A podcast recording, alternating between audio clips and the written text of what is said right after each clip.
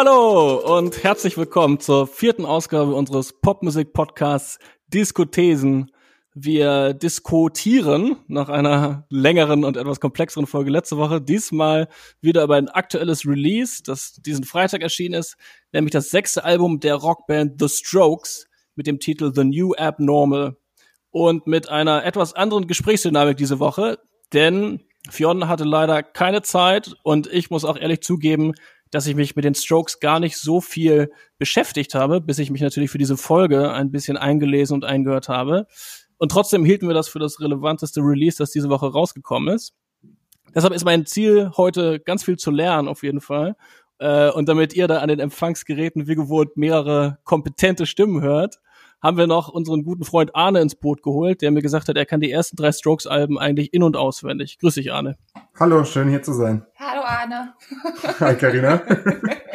und wie gewohnt äh, ist auch Karina natürlich mit dabei, die äh, ebenfalls Strokes-Expertin ist, möchte ich sagen. Hey, ah ja, das die Messlatte sehr hochgehängt uh. für euch beide.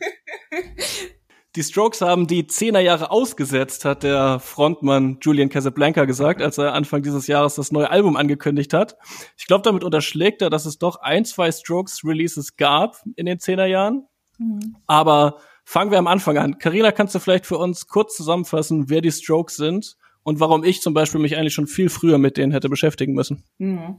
Es werden sich jetzt wahrscheinlich auch ein paar Leute ehrlicherweise wundern, Mattes, weil äh, wer auf jeden Fall in den Nullerjahren so Indie-Fan war oder irgendwie in Discos unterwegs, äh, für den ist jetzt diese Introduction natürlich ein bisschen lachhaft, aber ähm, ich denke, das liegt daran, weil kaum eine Band wie The Strokes eigentlich mit dieser Nuller-Indie Phase äh, verbunden wird, mal abgesehen von The White Stripes oder The Libertines. Ähm, aber vielleicht gehe ich doch einfach zu sehr von mir aus und vielleicht waren andere nicht ständig in der Indie-Disco. Deswegen, klar, nochmal die Frage, wer sind The Strokes überhaupt?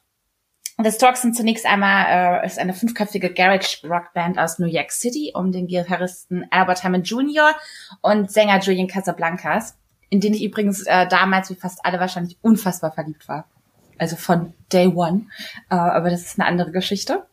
Und 2001, äh, genau zum Anfang dieser neuen Indie-Welle, die damals aufkam aus eher männlich besetzten Rockbands mit ähm, leichter Macho-Pose, das muss man ja schon dazu sagen, haben äh, The Strokes das Album herausgebracht, was bis heute eben unter Indie-Fans legendär ist. Und das ist Is This It? Wir erinnern uns an dieses Cover mit dem nackten Gesäß einer Frau und sie hat ihre Hand im Lederhandschuh darauf. Und das alleine macht schon ein bisschen so, klar, worum es bei The Strokes immer ging. Das war so diese Sex, Drugs, Rock'n'Roll Pose, man kennt das. Und äh, es gab da relativ früh damals schon eigentlich zwei Meinungen. Die einen sahen so die Revolutionäre schlechthin in ihnen, die den dreckigen Indie-Rock wieder so ins Bewusstsein geholt haben. Denn äh, The Strokes, das waren vor allem eben diese, so ein bisschen diese Too Cool for You Dudes aus New York City, dauerbetrunken, cosmopolitan, eigentlich völlig überprivilegiert und äh, total durch, aber ohne jedes Second Thoughts und einfach wahnsinnig lässig. Und äh, Songs wie Someday oder Last Night von dem Album ist This It liefen die kompletten 2000er eben schon damals mit Legendenstatus hoch und runter in den Clubs. Die anderen aber wiederum fanden, dass es eher Copycat-Gehabe ist, dass es so eine schon bekannte Mischung aus 70s Punk, New Wave ist und äh, 90er Indie. Aber für all diejenigen, die eben nicht damals irgendwie in den 90ern zu The Smashing Pumpkins Konzerten konnten, weil sie einfach zu jung waren, war das eben dann der rasante, coole Scheiß aus abgehackten Gitarrenriffs und so ein bisschen schluffi Gesang von Julian Casablancas und eben ganz, ganz, ganz große Melodien. Das macht äh, The Strokes eigentlich seit jeher aus, dass sie so sehr, ähm, dass jedes Mitglied eigentlich versucht, diese Melodie nach vorne zu treiben, vom Bassisten bis zum Drummer. Das zweite Album Room on Fire folgte 2003 und äh, eigentlich auch genau diesem Anspruch. KritikerInnen wollten da irgendwie Fortschritt sehen, aber am Ende war Room on Fire eigentlich eher so der perfekte Zwilling zu Is This It, würde ich sagen. 2006 kam dann das dritte Album First Impressions of Earth und es ähm, kann, glaube ich, sagen, dass, oder ich stelle mal die These auf, dass hier so ein bisschen das Problem fast beginnt. Denn es folgte so ein bisschen, was folgen musste. Es ging so in alle möglichen Directions auf einmal. Da war dann auf einmal auch Surf Metal zu hören, so Classic Rock wie bei Yes. Und ähm, so richtig durchdacht wirkte das am Ende aber nicht. Es ging, wie gesagt, so überall knüpfte sich das so ein bisschen was ab von allem und ähm, so richtig gut angekommen ist das aber eigentlich nicht. Und dann gab es eben eine längere Pause und Julian Casablancas hat Solo-Sachen gemacht in Richtung 80s Synth-Pop. Und dann äh, 2011 2011 kam man dann plötzlich doch wieder zurück. Angeblich, wie hinterher im Interview gesagt wurde, weil man ähm, einfach das Geld wieder brauchte. Und dann kam Angles heraus. Ähm, meiner Meinung nach ein sehr unterschätztes Album, was dann wieder so ein bisschen Classy Strokes mit New Wave und Synth Pop kombiniert hat. Bisschen mehr Drum Machine lastig, ähm, paar mehr Synthesizer-Spielereien, wie gesagt. Aber Fans waren hier auch nicht unbedingt zufrieden, weil das eben was Neues sein sollte und vielleicht an manchen Stellen auch was Neues gewagt hat. Und dann das letzte Aufbegehren kam dann nochmal mit Come Down Machine. Ähm, ja, was dann auch nochmal versucht hat, so ein bisschen versteckt Falsetto-Gesang von Julian Casablancas in den Vordergrund zu setzen, neue Styles aufzumachen, ähm, mit mäßigem Erfolg. Also das Problem, wenn wir das jetzt mal festhalten, würde ich sagen, ist ziemlich eindeutig, dass Strokes eine Band sind, die eigentlich absolut gefeiert und verklärt wird von Fans und gleichzeitig aber schon immer das Problem hatte, dass ihr vorgeworfen wird, sie müssen doch mal was anderes sein. Und dieses neue Album ist jetzt rausgekommen, The New Abnormal heißt das. Und ich finde ja, das gibt genau darauf Antworten. Wir werden es herausfinden. Du hast schon äh, angedeutet, dass mit den Experimenten, die stattgefunden haben, die Fans nicht immer zufrieden waren. Ich habe das Gefühl, dadurch, also ich würde die These aufstellen, die wahrscheinlich gar nicht so äh, kontroverse These, dass die diese Anfang der 2000er und die diversen The Bands, die du äh, genannt hast, das Garagen Rock Revival von den Hives, White Stripes ähm, und Strokes, aber auch äh, Interpol, Libertines und so weiter. Hm. So ein letztes großes Aufbäumen des Gitarrenrocks war, der seitdem nicht mehr so relevant geworden ist. Und das ist vielleicht mit der Grund dafür, dass viele Fans von diesen Bands sich bis heute immer wieder wie blöd freuen, wenn mal ein neues Album von einer dieser Bands erscheint. Und dann ist aber genauso irgendwie das Gemecker groß, wenn auf dem Album zu viele Synthesizer drauf sind. Deswegen ist so ein bisschen meine ähm, Einstiegsfrage, sind diese vielen The Bands, dieser Artikel scheint ja schon viel über den Sound auszusagen, ähm, die da Anfang der 2000er den Gitarrenrock zurückgebracht haben, sind die vielleicht auch Anfang der 2000er schon gepiekt und stehen seitdem im Schatten ihrer, ihrer Debütalben und ihrer ersten Werke? Ist der Gitarrenrock seitdem in einer Identitätskrise? Arne, du kennst ja die ersten drei Strokes-Alben sehr gut hast du gesagt, und die danach weniger. Wie würdest du das sehen? Nee, ich kenne schon auch die danach ähm, ziemlich gut. Ich mag die nur einfach nicht so gerne wie die anderen. Ähm, ich finde aber interessant, was du da sagst, weil Daniel Gerhardt hat äh, in dem Artikel über das jetzige Album auch wirklich angefangen mit die einzig wahre Rockband der letzten 20 Jahre ist zurück. Und das ist eine These, die mich total aufgeregt hat. Also ich meine, da verleugnet man ja komplett, was ähm, im Endeffekt nach, äh, nach den Strokes passiert, nämlich zum Beispiel die Arctic Monkeys, die es dann als britische Band sogar schaffen, äh, in den USA erfolgreich zu sein, sehr verspätet, halt jetzt erst in den letzten Jahren, aber die sich dann ja quasi daraus entwickeln und dann wiederum die Strokes irgendwo auch befruchten. Ne? Also ich meine, das ist, äh, finde ich schon eine steile These zu sagen, dass Gitarrenmusik tot ist. Also vielleicht äh, ist es ist es das, wenn man von äh, U2 ausgeht oder so, wenn man es daran messen will die ihre Hochzeit ja, glaube ich, mit den äh, 80ern und 90ern dann verwirkt haben. Aber ich würde nicht sagen, dass Gitarrenmusik äh, tot ist und schon gar nicht langweilig vor allem. Ja, also Leute, die spannende Gitarrenmusik machen, gibt's wahrscheinlich irgendwo auf der Welt immer. Die Frage ist ja eher, ob's noch eine Relevanz hat. Wahrscheinlich. Was meinst du denn genau, Mathis, wenn du überhaupt von Gitarrenmusik sprichst? Weil wie du ja gerade auch schon meintest, ähm, da wird dann angefangen, dann kommt Synthesizer hinzu. Also wir können ja hier auch jetzt, da kommen wir zu dem neuen Album, nicht von klassischer ähm, Rockband-Besetzung sprechen. Wir stellen uns in die Garage und haben halt alle irgendwie ein paar Gitarren und knallen da ein paar Sounds rein. Das geht ja weiter eigentlich als das. Also wo fängt jetzt wirklich klassische Rockband äh, Sound und Besetzung an und wo geht das vielleicht einfach weiter? Ich finde, dieses Album ist viel mehr eigentlich als das.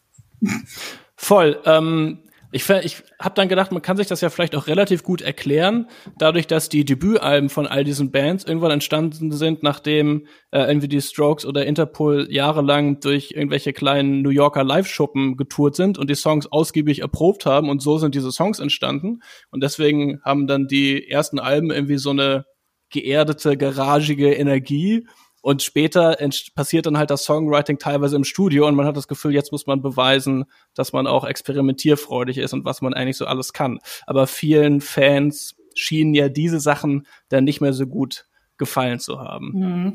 Hm. Ja, ich würde jetzt mal behaupten, und Arne an dieser Stelle auch fragen, wie er das sieht. Arne, du meintest ja, die haben die Alben, die dann so danach kamen, nicht ganz so gut gefallen? Also woran lag das zum einen? Finde find ich jetzt nochmal spannend. Was hat dir da missfallen als klassischer Strokes-Fan? Ja, das ist, hat mich heute beim Durchhören der ganzen Diskografie auch ehrlich gesagt verwundert, warum sie mir nicht gefallen haben, weil, ähm, Überraschung, jetzt gefallen sie mir ziemlich gut. Wie auch das neue Album übrigens, um das zu spoilern. Ich finde tatsächlich, ähm, dass auf jedem Album mindestens zwei, drei wirklich Hits sind. Also ob das jetzt irgendwie ein Machu Picchu ist oder ja.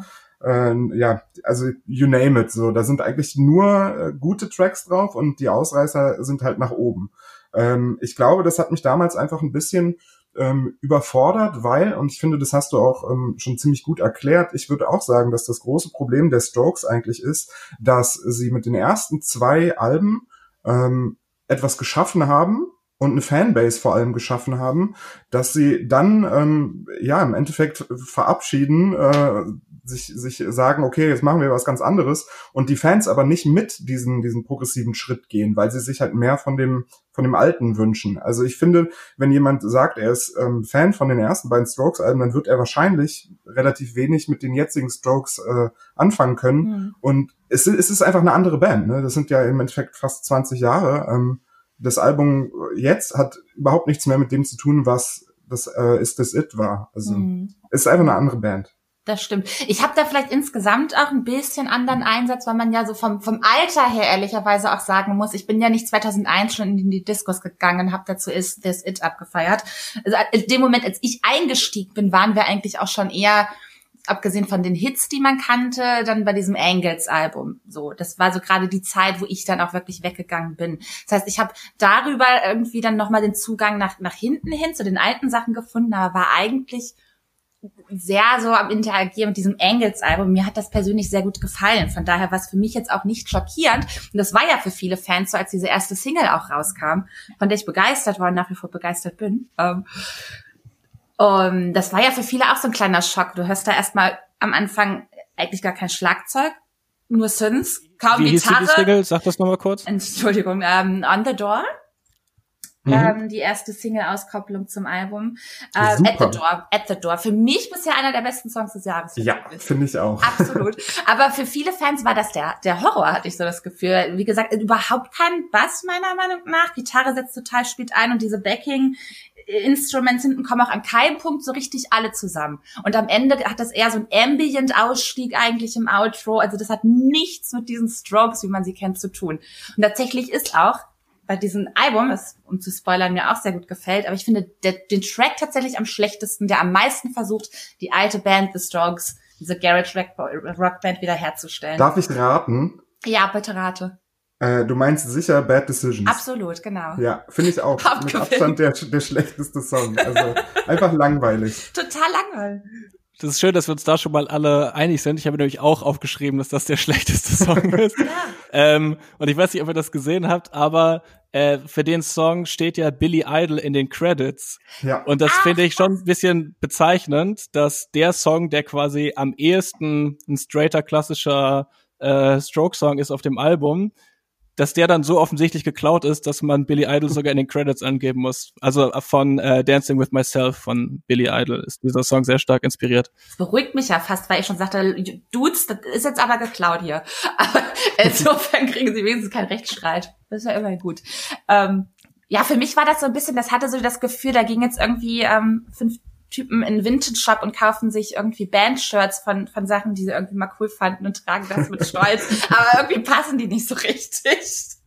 Also es fühlt sich an, als seien sie da so ein bisschen outgrown eigentlich mittlerweile. Wofür? Vielleicht auch, um eine These aufzustellen. Dieser Beginn überhaupt, ähm, des, des Intro des Albums spricht, the, the adults are talking.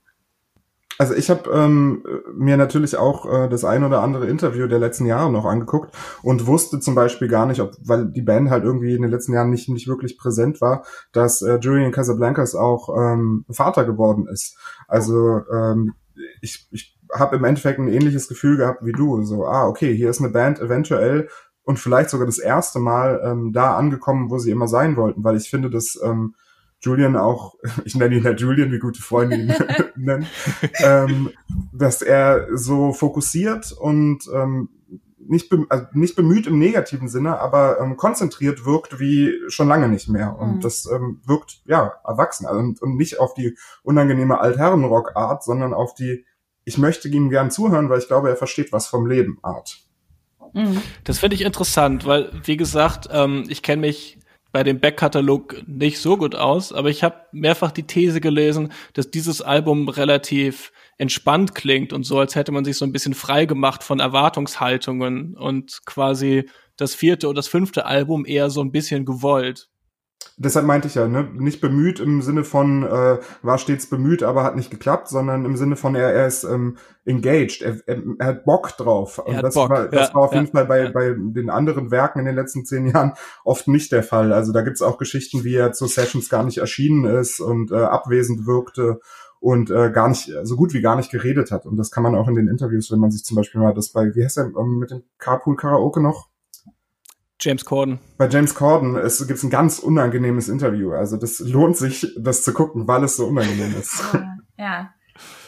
Ja, ich ja. habe auch das Gefühl, so dass man dass es da eine, eine Atmosphäre vorgeherrscht haben muss in diesem Studio. Ich war leider nicht dabei, wo man irgendwie ja konzentriert war, wie ihr schon meintet, und wo man irgendwie auch Bock hatte, jetzt mal Risks einzugehen ähm, und sich so ein bisschen einfach davon frei zu machen, weil der Druck ja auch nicht mehr unbedingt da war. Es hat jetzt auch niemand unbedingt erwartet, es wird ein neues Strokes-Album geben in dem Sinne, ne? Und ähm, ich glaube, man hat sich davon einfach ein bisschen frei gemacht. Darum geht's ja auch viel in den, in den Lyrics, wenn man mal genau hinhört.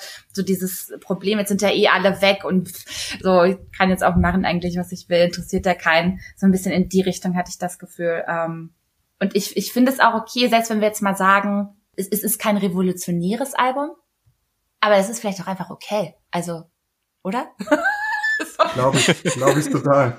Also ich, ich, ich glaube nicht, dass das Album irgendjemanden wirklich interessiert. Das muss man auch mal sagen. Ne? Also ähm, gut, dass du von dieser von diesen Aufnahmesessions nochmal sprichst, weil was ja ganz neu ist für die Strokes, ist, sind diese kleinen Einblicke, die irgendwie zwei, dreimal vorkommen, wo noch ähm, Dialogfetzen an den Songs dran sind. Ne? Also die mhm. das wirklich im Studio als Session verorten. Ich finde, das, das erdet nochmal den ganzen Sound.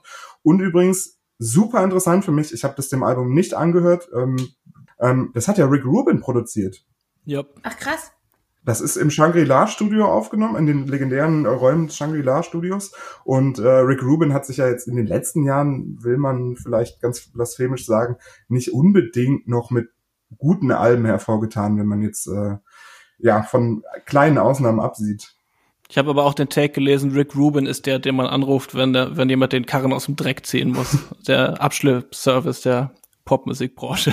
ja, aber Rick Rubin, Rubin hat ja auch den Ruf, dass er ähm, nicht besonders viel eingreift tatsächlich, sondern dass er, also Slipknot haben bei dem Volume 3 Subliminal Versus Album zum Beispiel gesagt, dass sie die A, also das ist ja ein, ein riesiges, also ich würde sagen Meisterwerk und sehr erfolgreich gewesen, aber sie haben sich über, äh, über Rick Rubin beschwert, weil er so gut wie gar nicht da war.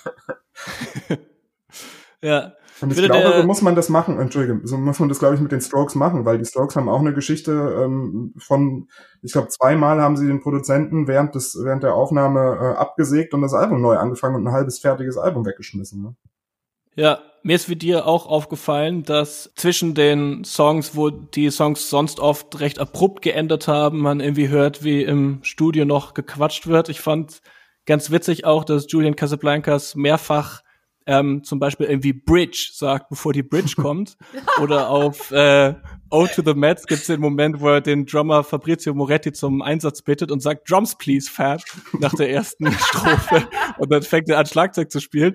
Das ähm, finde ich auch alles relativ lässig. Das wirkt halt wirklich so, als wäre man dabei, wie die Band die Platte gerade irgendwie in einem Take eingespielt hat. Und die Songs sind ja auch deutlich länger mhm. als die Songs auf allen bisherigen Alben, haben alle irgendwie Intros und Outros. Ich finde schon, dass das dann teilweise auch ein bisschen vor sich hin dümpelt und ich nicht so genau sagen kann, wo der Song jetzt hin will.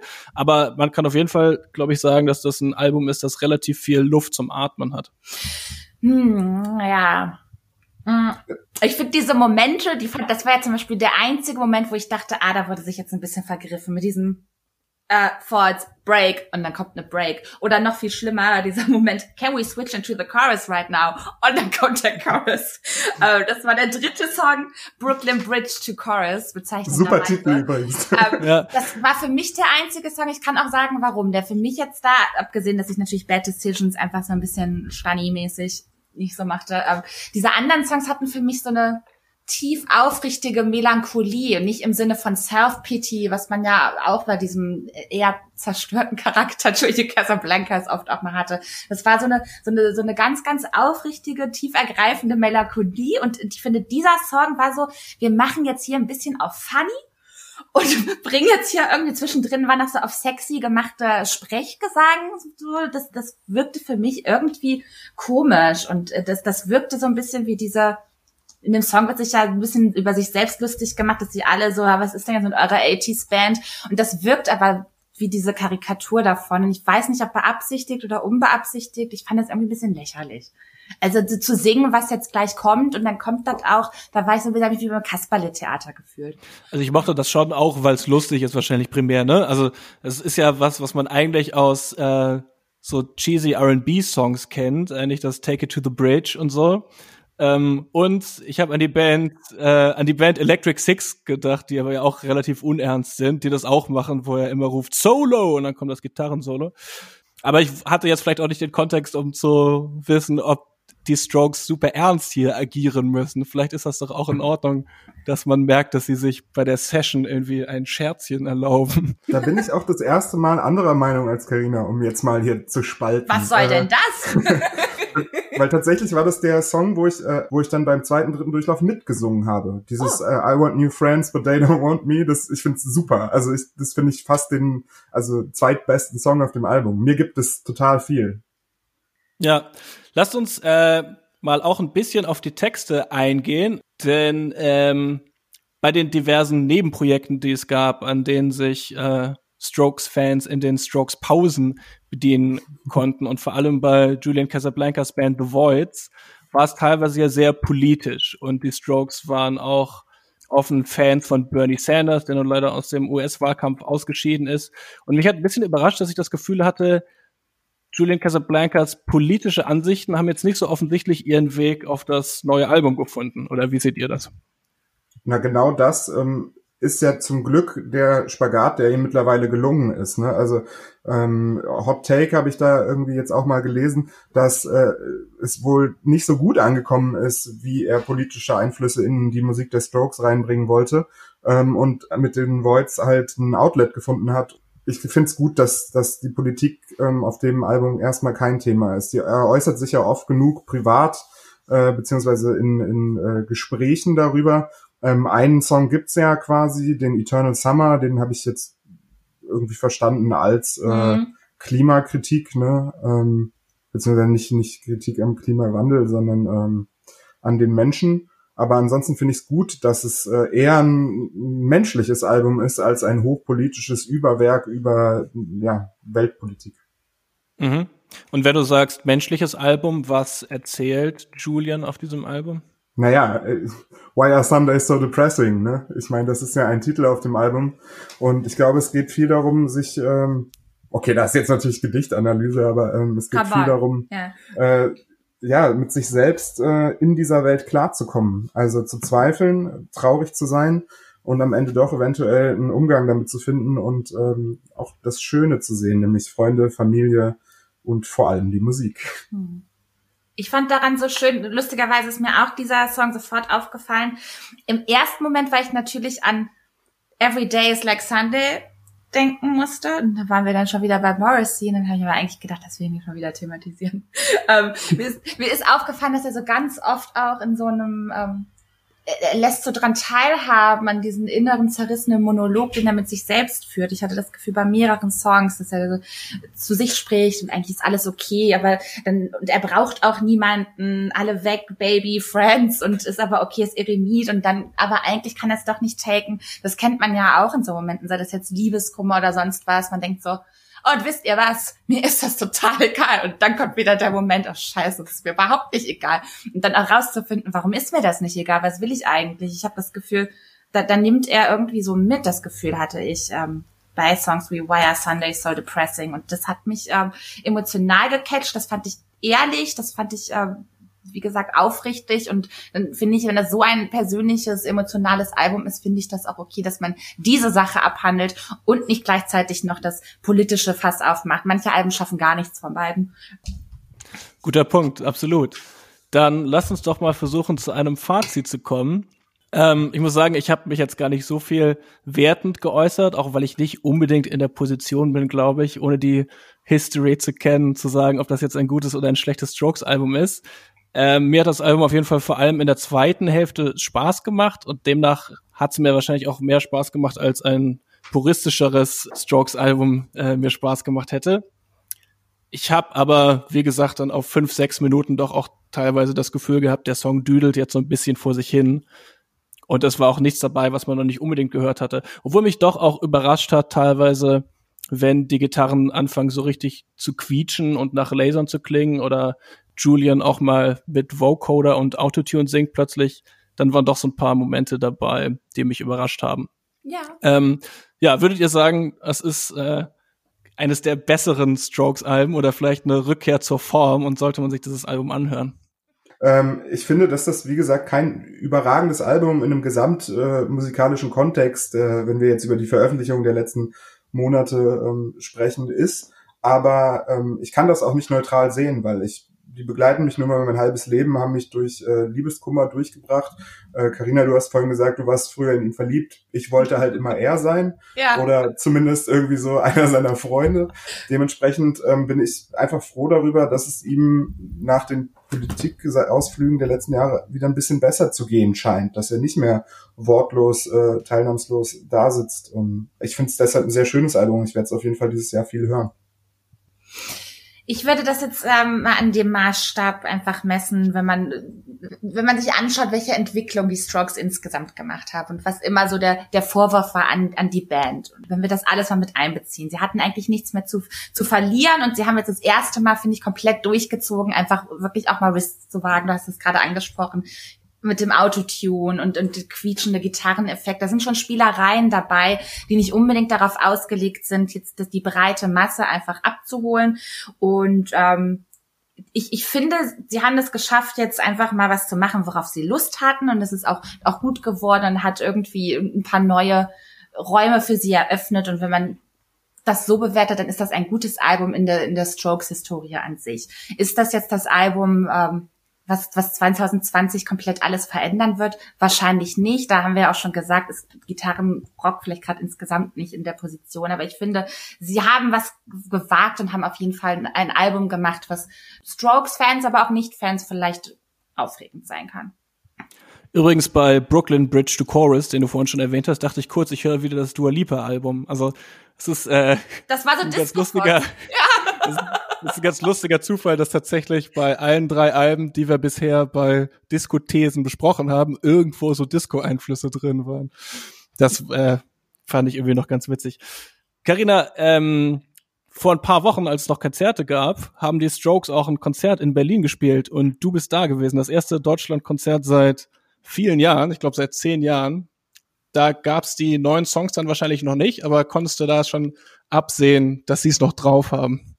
War ein unfassbar überzeugendes Konzert auf jeden Fall. Das Einzige, was mich etwas traurig gestimmt hat, war, dass, dass ich da doch so einen kleinen Moment hatte, dass so die Crowd-Pleaser auf jeden Fall zum Besten gegeben worden, was auch schön war und alle fanden es geil, aber ich habe gedacht, wenn man jetzt vielleicht mal so ein einfach so at the door raushauen würde, ich mich da so drauf gefreut und man nicht nur das machen würde, wo die Crowd so hüpfen will, wäre auch mal ganz geil gewesen. Wäre passend zu diesem Feeling, was ich jetzt bei dem Album auch hatte, wäre es da auch gewesen, sie machen jetzt einfach auch mal was, was nicht alle erwartet haben. Das kam nicht, aber ähm, ich würde sagen, klagen kann man sich trotzdem nicht. Wir kommen zu unseren Songs der Woche. Arne, wir haben vergessen dir zu sagen, dass du vielleicht einen Song der Woche hättest vorbereiten können. Aber das habe ich natürlich gemacht, weil ich euren Podcast ja oh, gehört habe. Ah, sehr gut.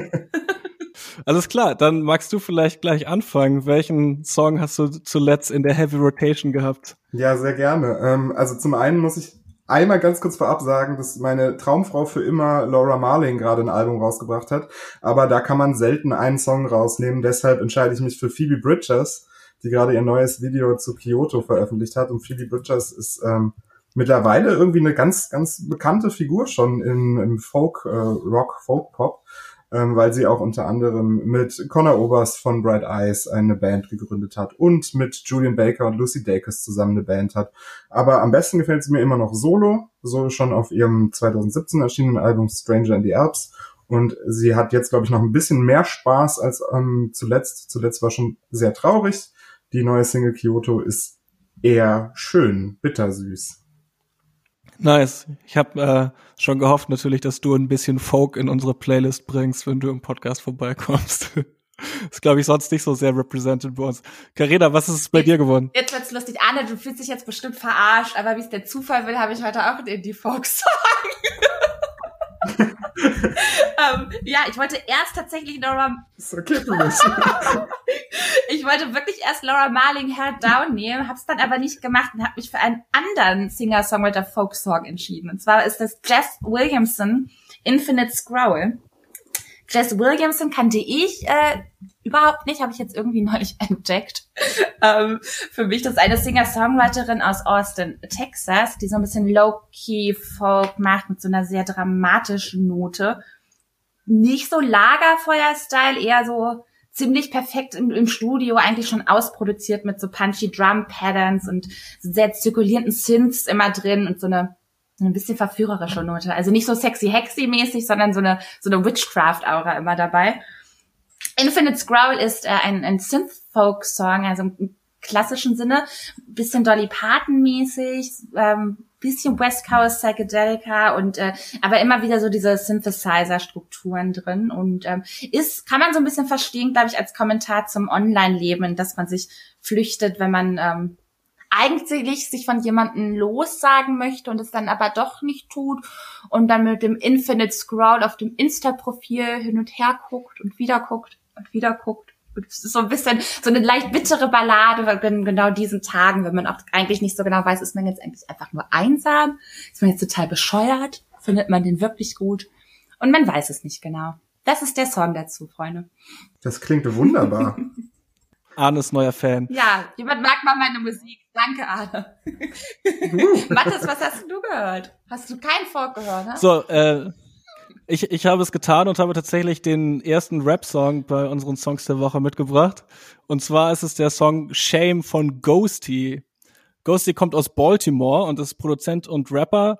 Und wer JPEG Mafia kennt zum Beispiel, der ahnt vielleicht schon, dass da in Baltimore irgendwie was im Trinkwasser sein muss.